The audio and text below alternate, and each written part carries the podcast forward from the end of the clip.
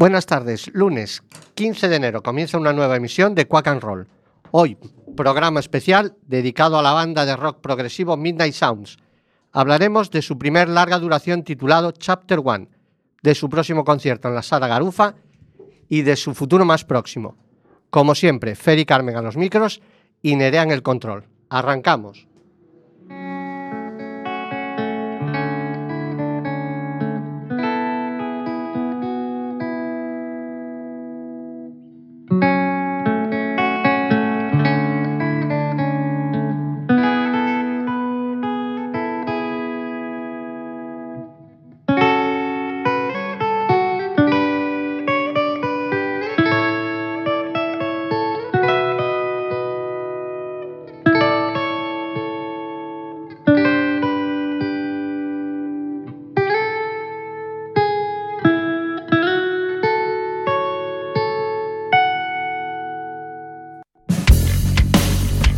Como habéis podido comprobar, esa no es nuestra sintonía habitual, sino que es el tema que abre el primer disco de Midnight Sounds, banda coruñesa de rock progresivo y que hoy nos acompaña en el estudio José Couso de Quack FM. Con nosotros está Ramón, vocalista del grupo, y Carlos, guitarra y fundador de la banda. Lo suyo es empezar por el principio, y el principio es el origen de la banda. ¿Cómo comienza? Hola, ¿qué tal? Pues eh, empezamos en 2011 eh, a raíz de un problema de salud que había tenido yo y haciendo repaso antes de una operación importante de qué cosas me faltaban por, por hacer en la vida, pues una de ellas era pues tocar mi propia música eh, en directo, compartirla con los demás y así es como nace, básicamente. Bueno, lo más importante, el problema de salud se solucionó. Bueno, depende a quién preguntes. bueno, no, no era salud Sí, mental. eh, no, no. Vale, vale, cre- los médicos piensan que no. Vale, entonces, em, leyendo un poco la, la biografía o la nota de prensa que tenéis en vuestra página web, eh, con esa primera maqueta grabaste, eh, con esa primera maqueta que grabaste, ganaste un concurso a nivel nacional. Bueno, precisamente eh, lo había grabado en casa con los medios que tenía, porque digamos que tenía ideas pero no tenía grupo. Y lo grabé en casa, lo presenté al concurso de Quack, precisamente. Y, y bueno, eh, tuvimos la suerte de quedar como mejor banda coruñesa y tercera mejor de España. La banda, eh, el concurso fue aquí en Quack. Sí, sí, el. Mira, ¿Empezamos bien? bueno, eh, sacas la maqueta, no tienes grupo y el primer grupo es todo instrumental. Claro, a raíz de, digamos que yo envío, me dan como ganador, ¿no? Entonces digo, anda, que tengo que tocar. pues espera que monto el grupo. Y entonces así fue como montamos la primera formación, que era instrumental, que era a mí lo que más me, me gustaba hacer, eh, pues era un grupo instrumental y así fue como nació. Y después eh, continuó hasta que conocimos a Ramón, que el mirlo blanco que había que reorientar el grupo de alguna forma para, para que él pudiera tener cabida, por supuesto. Y fue cuando se adaptó el grupo a, a cantado. Y los temas eh, que ya tenías, le incorporasteis la letra y de ahí salió el CD. ¿O son temas normalmente, eh, perdón, que habéis hecho de nuevo? ¿Son temas nuevos que, grabáis a posteriori? Un poco de todo. Hay temas que se reorientaban fácilmente, otros que tuvo un proceso de adaptación un poco más, más elaborado y después temas nuevos que también, también tuvieron que hacer para, decir, hay temas que sí que los temas instrumentales muchas veces están eh, concebidos para que fuera la guitarra eh, solista quien cantara, por así decirlo.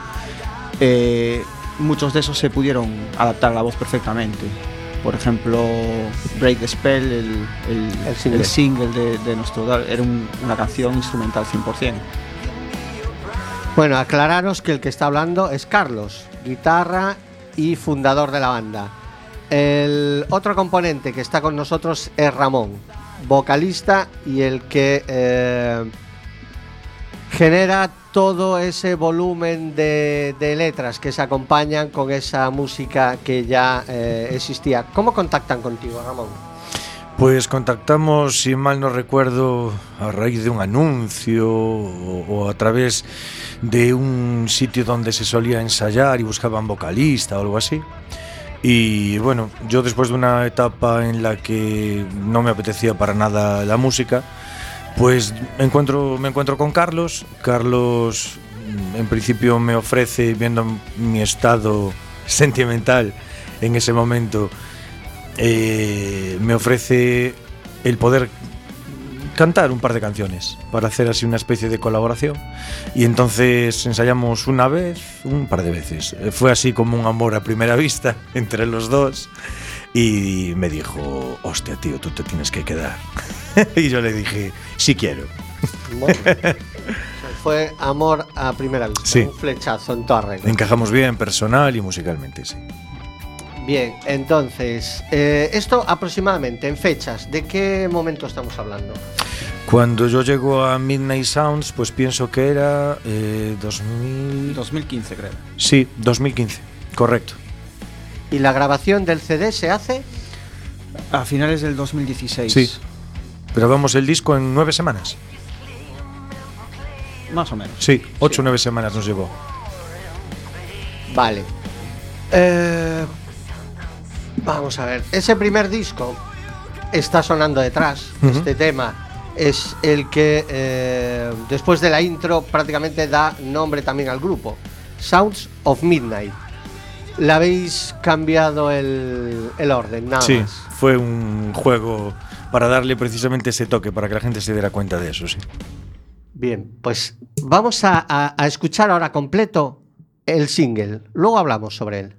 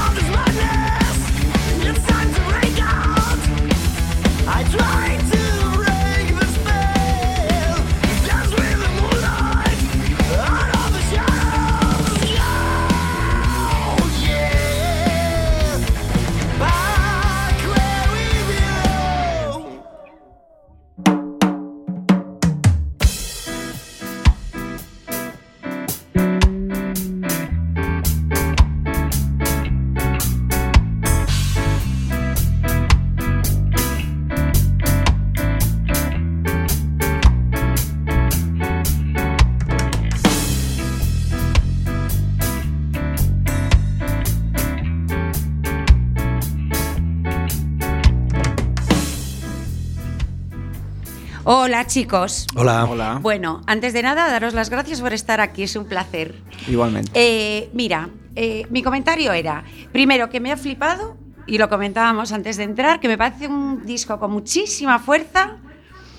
eh, y, me llama la atención eso, sobre todo lo que comentábamos, ¿no? Lo de eh, la música antes que la letra, la letra, ¿no? Entonces contándonos un poco y sobre todo conociendo un poco a Ramón, ¿no? A Carlos no tanto, que nos acabamos de conocer, pero eh, que me llama la atención con el carácter que, que aparentemente tiene él, de tranquilo, de la fuerza que tiene eh, en- a la hora de cantar, en el vídeo, que por cierto me ha encantado, ¿eh?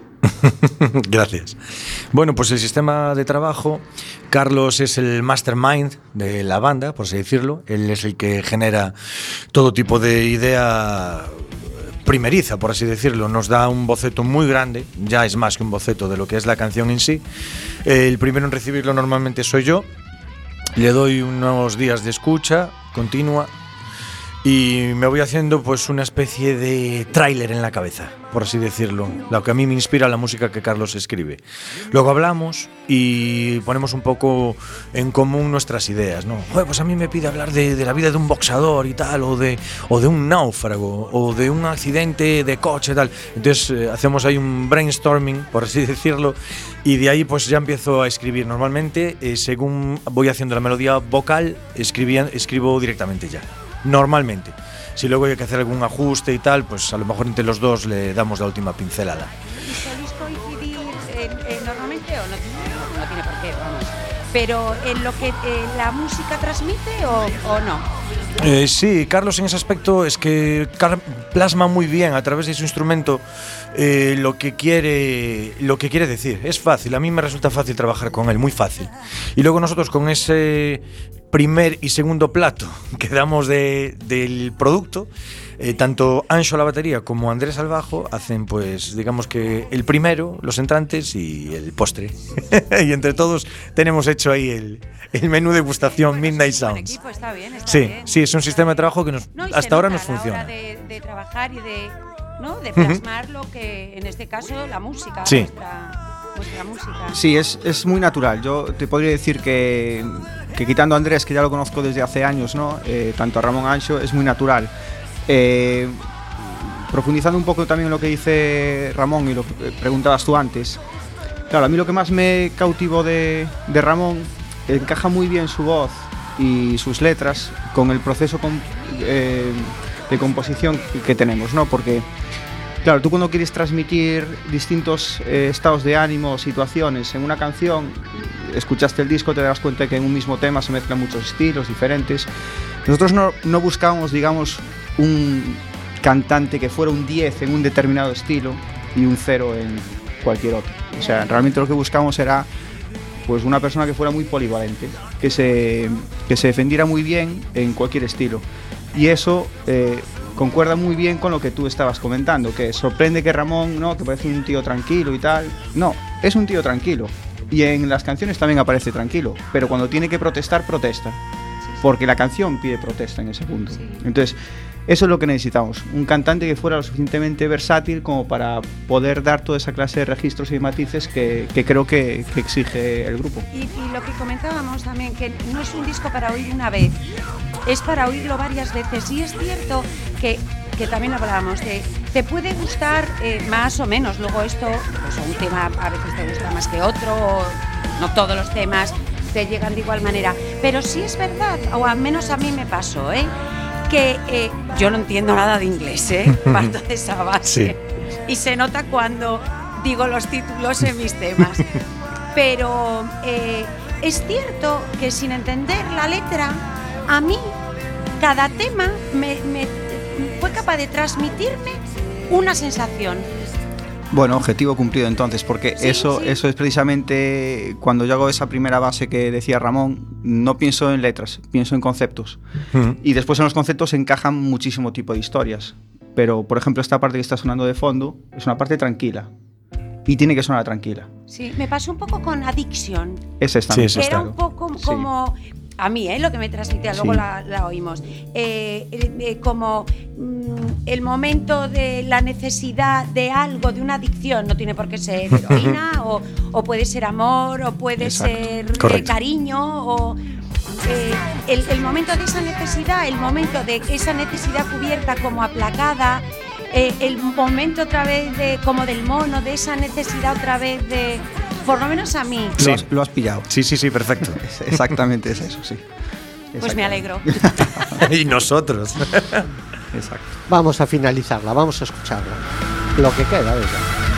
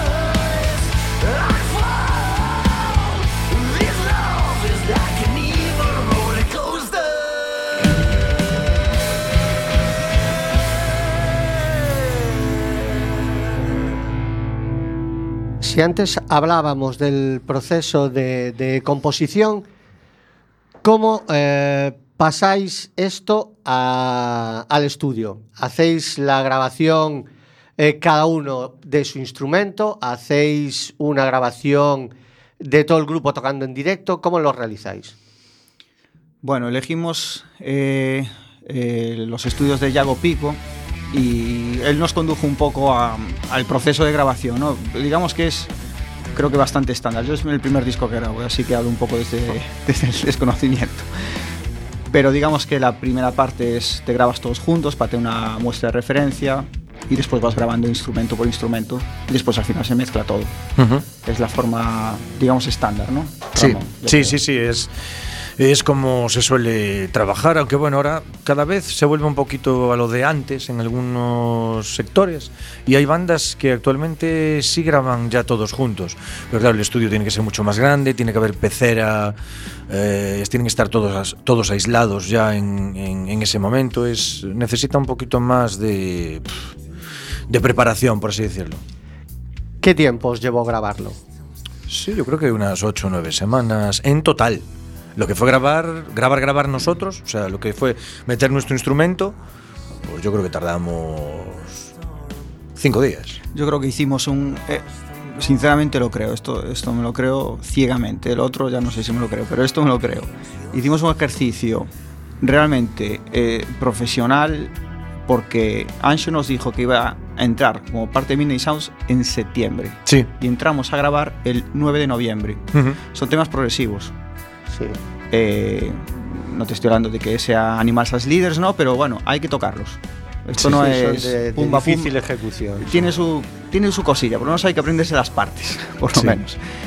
Y estamos hablando de que en dos meses, en dos meses preparamos el disco, en dos meses. Entonces el resultado a nosotros mismos nos sorprende de que sea tan increíblemente bueno y además lo puedo decir con orgullo porque yo mismo me lo creo, si no no lo diría, eh, con el tiempo que estuvimos preparándolo. No, no, sí. Sí. lo es. Tiene una producción limpia, cristalina, los instrumentos se pueden diferenciar perfectamente. Si quieres pasar del guitarra y escuchar, centrarte en el batería, te- lo puedes hacer. Tiene una producción, mm, para mí, de nivel internacional. Mira, esa es de las pocas condiciones, y que es una anécdota que además no había dicho nunca en ninguna entrevista, de las, de las pocas condiciones que le puse a Yago, porque fue una recomendación, me dijeron, ¿a qué queréis sonar? Mira, yo no te digo a qué queremos sonar, Sí. lo que quiero es que transmita. Y para transmitir, no quiero un disco en el que yo, como soy guitarrista, Sí. mi ego de guitarrista sobre, eh, sobrepasa el encima de cualquier otro. Lo que quiero es que se escuche todo, porque Midnight tiene que sonar claro. Si no suena claro, Si la batería no suena, esos toquecitos de plato en los momentos en los que crea atmósferas y solo suenan mis guitarras, o el bajo no se nota, o, o las melodías de, de- de Ramón están empañadas porque los demás empezamos a, a meter A ahí barullo, ¿no? Sí, sí. pues entonces no funciona. Mi ego estará satisfecho, sí, pero el disco no, lo que importa es la idea transmitirla. Pues tiene una producción mm, para mí, vamos, súper profesional, tiene un sonido bestial. Si esa fue la meta que os propusisteis, lo habéis conseguido de sobra. El productor tiene que estar encantado con el trabajo y de hecho, eh, la crítica os ha tratado muy bien. Sí, la verdad es que sí. Sorprendentemente bien. No estoy acostumbrado a recibir tan buena crítica en general de, de tan, tantos y, y diferentes sitios. Y sí, la verdad es que el trabajo de Yago a los mandos fue bestial. Grabamos además cerquita, aquí en Ames, en Ames, en Santiago. Fue cómodo para nosotros a la hora de desplazarnos. Y la verdad es que grabamos rápido, ¿eh? llevábamos el trabajo muy bien hecho. Si mal no recuerdo, Ancho grabó en un día, Andrés grabó en otro día. Eh, Carlos grabó, si mal no recuerdo, dos días, le llevan las guitarras, y a mí la voz, día y medio. Sí. Y después ya el resto fue trabajo de. Ya fue trabajo todo de, de Yago. Me lleva de más tiempo todo. preparar el programa. Nosotros dijimos, ala, ahí te queda. Ahora, ahora arréglalo. No, no, Peléate eh, ahí. Yo creo que vuestro trabajo es sensacional. El de Yago eh, ha quedado tremendo. Y en cuanto a las críticas, es que mm, leyendo un poco antes de. para documentarme antes de hacer el programa. Son páginas web y son revistas que no son o que no están centradas únicamente en el rock progresivo. Hay páginas de ahora, hay páginas de rock más duro, eh, os han con- eh, comparado eh, a Carlos, por ejemplo, con Satriani o Steve Bay. O sea, no están hablando del matado de la esquina, están hablando a Ramón con James Labrie de Dream Theater, Hostia. aunque sí, yo, yo lo leí. Aunque a mí, de verdad, eh, en algunos temas me recuerda más a Geoff Tate o incluso Sí. a Dickinson, Sí. que lo comentaba. Hay, te- hay partes que, que me recuerdan al Rhyme of the Ancient Mariner de, De Power Maiden. Slave de Iron Maiden. Yo es que mm, el trabajo me dejó abrumado, de verdad. Me parece un disco grandísimo. Sin embargo, lo que me llama la atención es que tengamos esas similitudes cuando. A ver, es normal que las tengamos porque yo creo que es un poco de cultura musical en general de cada uno, ¿no? De lo que bebemos desde cuando somos chiquititos. Yo desde los cinco años, que siempre tuve claro que quería ser cantante de un grupo, pues sí escuchaba Queensryche, sí escuchaba Iron Maiden. Luego, cuando te dedicas a cantar una canción, no dices, ah, la voy a cantar como el cantante. No, no lo haces. Pero, por ejemplo, sí es verdad que las bandas favoritas de, Carlos eh, son Theater, son Toto, y sí ha escuchado bastante a Satriani o a Bey.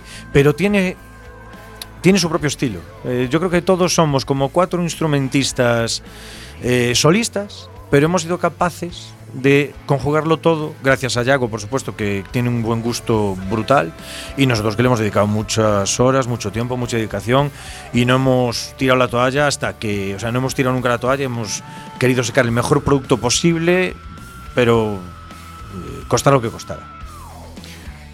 Bueno, Dime. vamos a dejar las cosas claras. Quien me compare con Satriani está loco. bueno, esto es como si me ves meter un gol en, no, en, en acá hay un partido de solteros contra casados y dices que soy valerón. O sea, vamos a medir las palabras un poco. Bueno, no, está escrito, es- sé Está, que está escrito, escrito. ¿eh? está escrito. Pero hay- concretamente en Rotopía, creo que fue. Sí, sí, sí. No, lo leí, lo leí. Y, joder, evidentemente te gusta que te lo digan, pero bueno, te los tomas un poco. Lo de las críticas yo me lo tomo.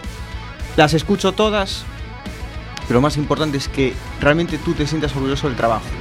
O sea, es- las escucho, ¿eh? Las escucho, las aprecio, pero no me, no me quitan del camino. Eso es lo que te digo. Es decir, si la gente dijera, todo, tío, esto es una basura lo que has hecho, diría, bueno, pues el segundo disco te vas a cagar porque vas a hacer lo mismo. Sí.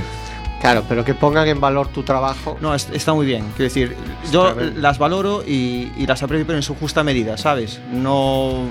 Tampoco te haciendo, sigo haciendo ejercicios de técnica eh, como s- hago mm, desde hace muchísimos años. No digo, bueno, ya está, ala, venga, pues ahora ya salen solo las cosas. No, no. Sí. El proceso no cambia absolutamente nada. La verdad es que no somos nada conformistas, sí. Siempre estamos rizando el rizo y queremos mejorar siempre. Sí. Vamos a escuchar este tema.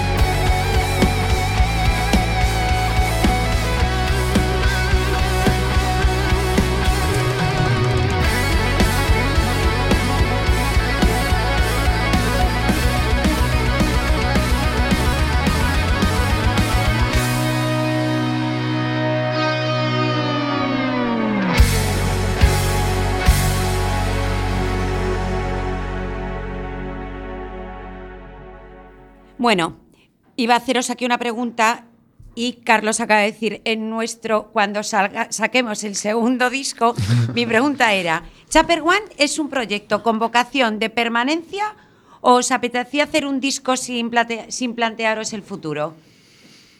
No, no, es eh, Mini Sounds eh, no existe, digamos, yo mientras esté vivo al menos, no veo que Mini Sounds vaya a finalizar. Entonces sí, habrá un Chapter 2, un Chapter 3, podremos cambiar el nombre, evidentemente, pero, pero sí, no es, una, no es un disco y ya está. Vale. Habrá más. Bueno, pues entonces a los que nos gustáis, eh, encantados. A nosotros también. Siguiente pregunta. Concierto, viernes 12, Sala Garufa. ¿Qué podemos esperar del concierto? 19. Viernes 19. ¿No? Pues también tienes razón, Sí. porque el viernes 12 ya pasó. Viernes podemos esperar? Corregimos, ¿eh? No vayáis al Garufa el viernes 12 que no llegáis ya. Eh, ¿Qué podemos esperar? ¿Qué podéis esperar del concierto? Bueno, pues eh, nosotros en directo tratamos de ser como en el estudio también muy, muy concretos, muy mediditos. Pues eh, tratamos de cuidar todo al más mínimo detalle. Partes sutiles, partes intensas, partes más fuertes, partes más suaves. Absolutamente plasmar el disco. Meteremos alguna versión, me imagino, por, por darle otro, otro aire también al show. Y algún adelanto del, del segundo disco que ya estamos trabajando en él. O sea, que nos habéis respondido al anterior también en esta. Exactamente, no. Y, y- y a mí, por ejemplo, que como instrumentista me gusta, escuchas el disco, ¿no? Todos suenan bien, todos los discos suenan bien, porque seas bueno o seas malo, mm, siempre hay un trabajo detrás que puede editarse, etcétera, etcétera. En directo es cuando ves sufrir a los músicos. Sí. Y yo creo que a nosotros se nos ve disfrut- eh, sufrir y disfrutar por igual. Hay partes en las que sufrimos, decimos, wow, aquí déjate tonterías, déjate hacer eh, aspavientos y no sé cuánto y concéntrate, que si la cagas, la cagas, Sí. ¿no? Pero también lo disfrutas. Entonces hay como las dos partes, ves, ves ambas partes, es lo que esperamos. Pero esperamos un show tipo Scorpions reproducido nota a nota el disco o improvisáis sobre los temas. Eh, no, más bien reproducido el disco, tal cual. Vamos muy mediditos. Somos, en eso somos, somos muy rectos. ¿eh? Nos gusta que la gente eh, reconozca la banda como ha escuchado el, el disco, pero desde luego dando otra energía, otro punch y sí con más movimiento encima del escenario. Normalmente eso corre un poco más de mi cuenta, porque estoy un poco más libre que ellos. Pero ellos también, por supuesto, dando ahí el 100%. ¿eh? ¿Y cómo veis la, el- el- la la respuesta del público en vuestros conciertos? ¿Qué, qué os transmite? Hasta ahora muy bien. Eh, al principio, eh, a ver, como todas las bandas, ¿no? Al principio es un poco frío la primera, la segunda canción, porque la gente aún se tiene que situar un poquito, saber un poco qué están escuchando. También en los primeros conciertos no habían escuchado tanto el disco como hasta ahora. Y ahora, hombre, es el momento de pisar un poquito más el acelerador y nos afron- afrontamos también una mini gira, por así denominarla, eh, a nivel nacional que nos... La verdad es que esperemos nos abra otras, otras puertas también. Sí. Iremos con, con una banda hermana. De- hecho, compartimos a a Ancho, nuestro baterista, lo tenemos ahí trabajando en las dos bandas. Compartimos eh, a Ancho con Talisin e iremos con ellos de la mano en Bilbao y en Madrid y en Vigo. ¿Tiene esa gira tiene previsión de prolongarse o hacer vosotros a nivel nacional una gira más pequeña, Bueno, pero tenemos, como cabezas de cartel? tenemos eh, digamos, no tenemos escrito qué es lo que vamos a hacer. Lo que sí que haremos será tocar y, y darnos a conocer. Es lo, lo más importante ahora mismo, el objetivo principal que tenemos es es que nos conozcan. Y después que le gusten o no. Por ejemplo, antes comentabas ¿no? que habías escuchado el disco, que te había gustado, te había sorprendido. Eso es lo que queremos. Lo que queremos es que la gente dé oportunidad de poder escucharlo, que le entre la curiosidad, que se diga, bueno, voy a escuchar. ¿Sabes? Le voy a dar una escucha. Nosotros estamos bastante convencidos de que si nos escucha la gente, nos da una oportunidad, muchos se pueden quedar con, con nuestro proyecto. Entonces, pues lo que tenemos que hacer es, es- es tocar más, tocar todo lo que podamos, ¿vale? Elegir bien los conciertos para que sean conciertos...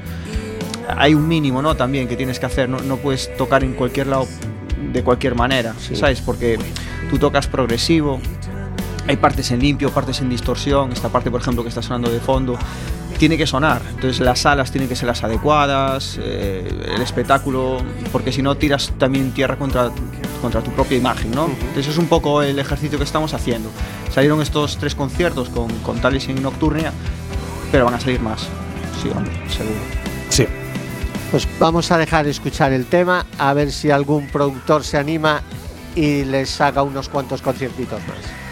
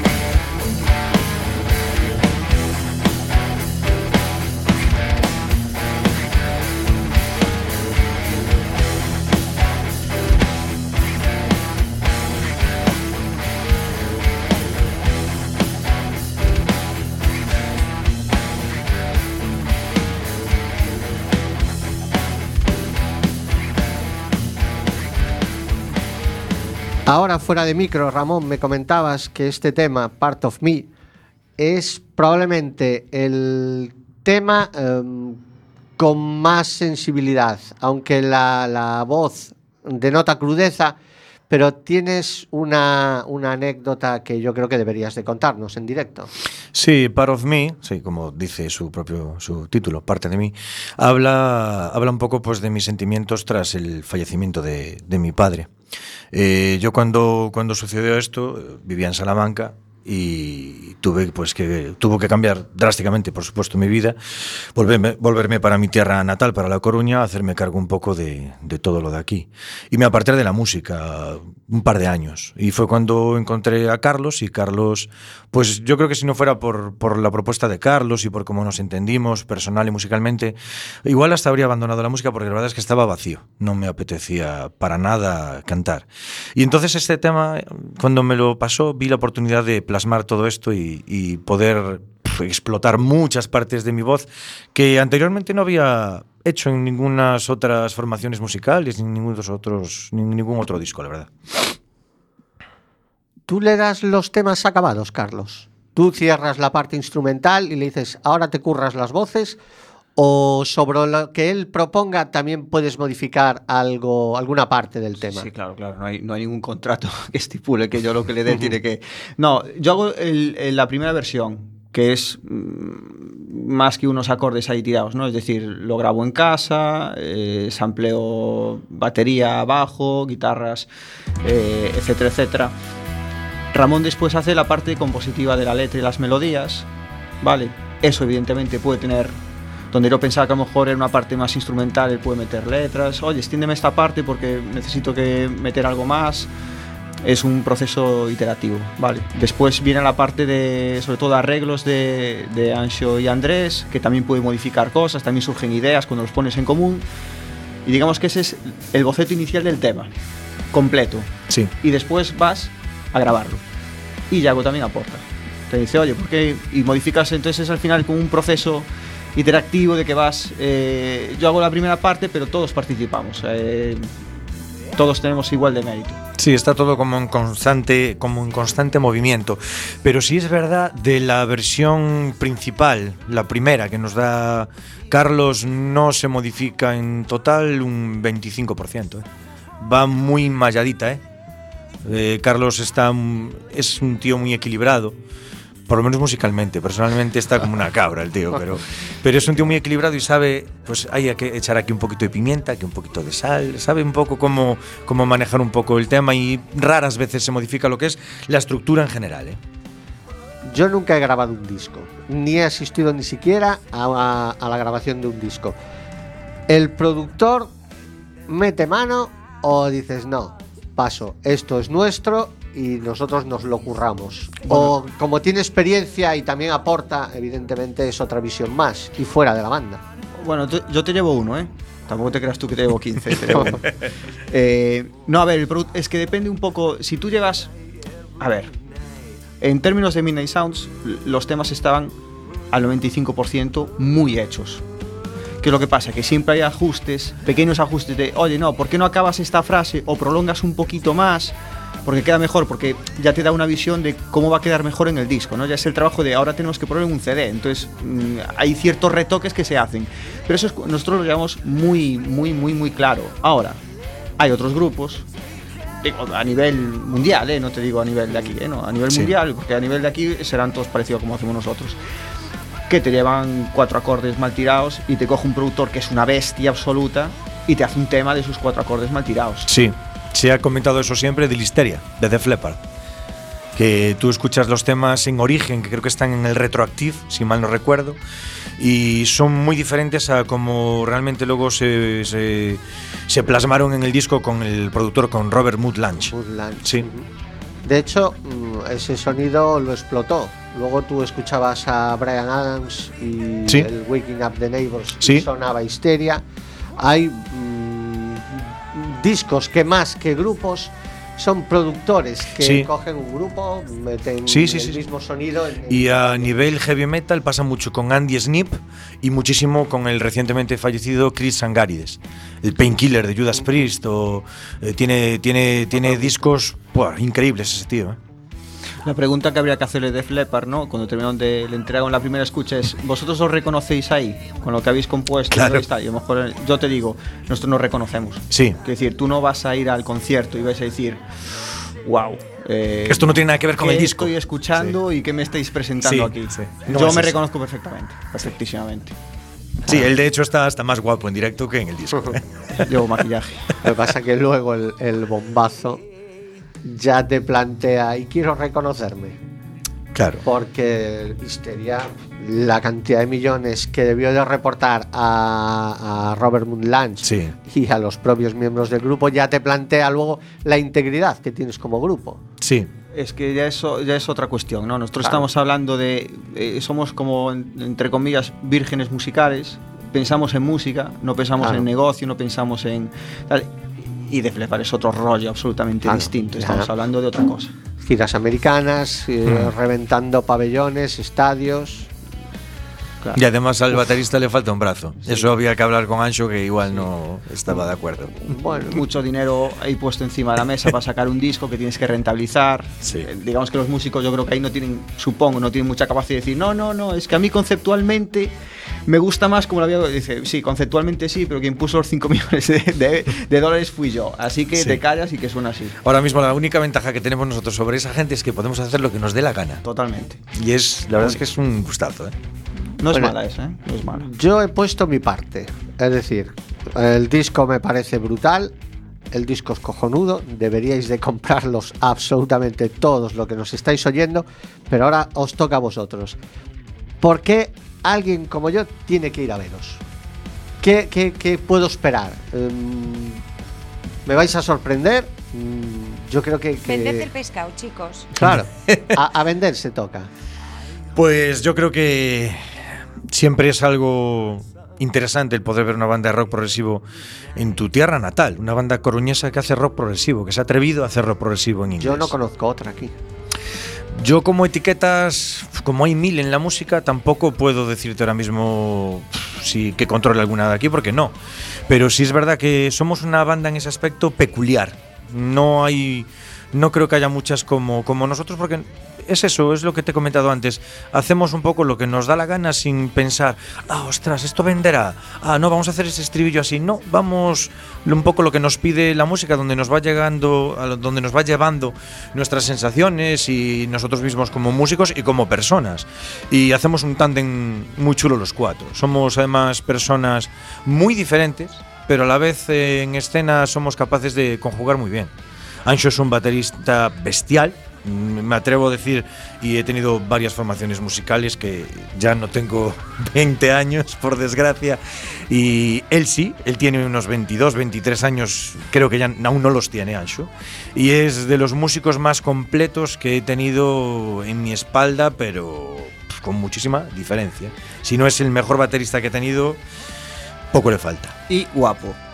Bueno, Eso es lo que eso jode más. no es mi tipo, pero el chaval tiene éxito. De todas formas, mira, contestando a la pregunta que tú dices, a mí se me ocurren varios motivos, ¿no? Que serían los, los míos, que si te gusta la guitarra, que si te gusta el bajo, te gusta...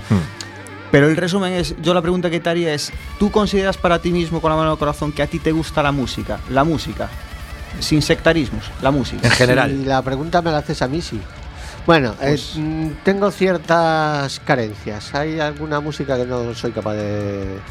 Sí, a mí la si música- hablamos de reggaetón, y co- bueno, aunque no sé si el calificativo música se puede... Seguramente hay reggaetón muy bueno. Probablemente, no lo conozco todavía. Tampoco voy a explorar a ver si lo encuentro, ¿no? Sí, si te gusta la música en general tienes que venir a vernos. Eso es lo que quiere decir Carlos y estoy, estoy de acuerdo. Sí, por eso. Yo, sinceramente, mm, me, me ha sorprendido muchísimo el disco. Me parece que tiene un nivel bestial, un nivel cojonudo. Yo creo que la gente que nos escucha el reggaetón me parece a mí que también le da bastante igual. Sí, posiblemente. Entonces, eh, todos los que nos están escuchando deberían, eh, por lo menos los que sois de cerca, deberíais de acercarnos el viernes 19, viernes 19 a la Sala Garufa, 11 de la noche. Nos han prometido que van a ser puntuales, sea que 11 de la noche todo el mundo allí. ¿Dónde pueden pillar las entradas? Pues bueno, tenemos. eh, lo pueden pillar evidentemente el día de- del concierto en la taquilla. Y también lo pueden comprar eh, por adelantado en, en la venta online que tenemos puesta. Tenemos los enlaces en Facebook, en la página web que es midnightsoundsband.com, la página de Facebook que es facebook.com barra midnightsoundsmusic y ahí pueden comprarla. Y si no, contactar con nosotros por privado y, Sí, nosotros también tenemos siempre alguna. y sin problema. Nerea, dale caña. But you cannot keep my flame.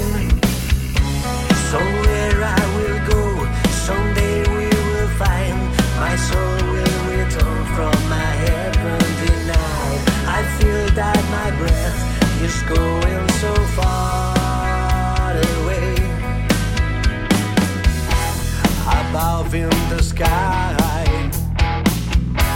there is not a place for me. A ghost in his ride, enjoying a new opportunity, dancing the dancing the night. Two figures in light. they meet again.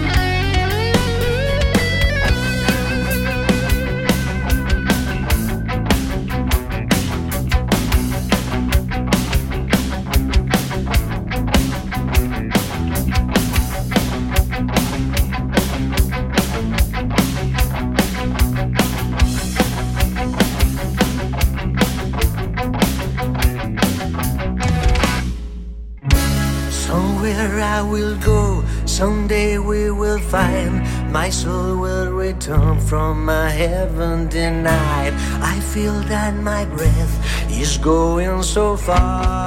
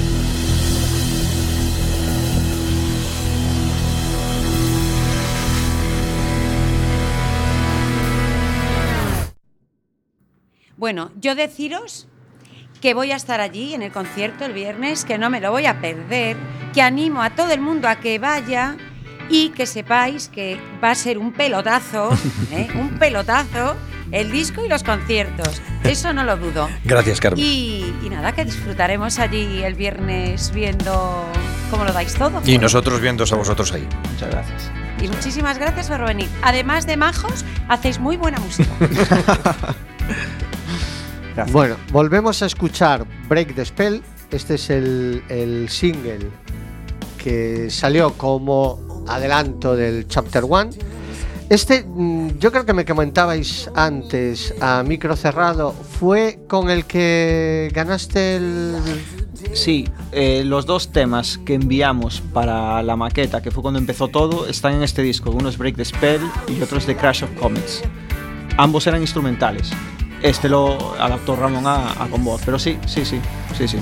Crash of Comets quedó tal y como estaba. Quedó, vamos, modifiqué un poquito el solo de una parte, pero el resto te podría poner la maqueta de, de cómo era, cómo es ahora y vamos, lo mismo, ¿eh? Sí. Bueno, otra pregunta importante. Además de las entradas, el CD, ¿cómo se consigue? Porque me imagino que no enviaréis, como fue mi caso, a miembros del grupo en plan reparto seguro a cada uno que lo compra, ¿no? Bueno, ahora tenemos a Anxo en Burgos. Si necesitamos hacer envíos allí, él se encarga directamente.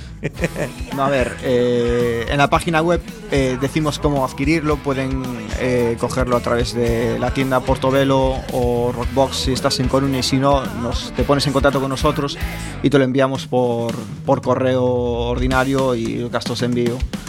Y ah, es decir, no es un problema, no es, no es un problema. Quien quiera comprar el disco, evidentemente también está en todas las plataformas digitales. eh, iTunes. Spotify. Sí. eh, The Baby, todas estas. Sí. Pues ya sabéis lo que nos escucháis, que lo tenéis facilito. Podéis compraros el CD a través de su página web, Midnight Sounds, lo podéis comprar a través de Facebook, podéis poneros en contacto con ellos, o sea que no tenéis excusa. Este disco tiene que estar en vuestras estanterías. Nos vamos a despedir de Carlos y Ramón, guitarra y cantante respectivamente de Midnight Sounds. Eh, nos veremos el viernes, viernes 19, vuelvo a repetirlo, viernes 19 en la sala Garufa. Eh, por supuesto nosotros estaremos allí y esperamos que todos los que estáis al otro lado nos acompañéis y seguro que nos van a defraudar. Chicos, gracias por venir. Muchas Gracias a vosotros. A vosotros. Un placer. Vamos a dejar que acabe el tema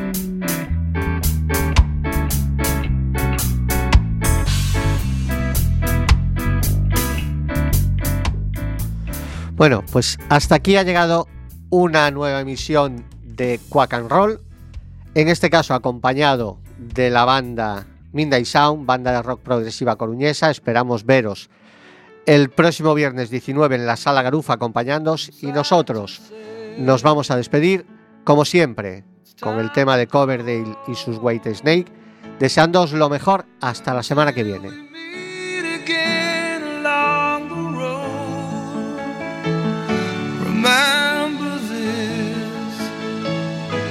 journey home. When you hear the thunder roar, you're not alone. We wish you well. We wish you well. Time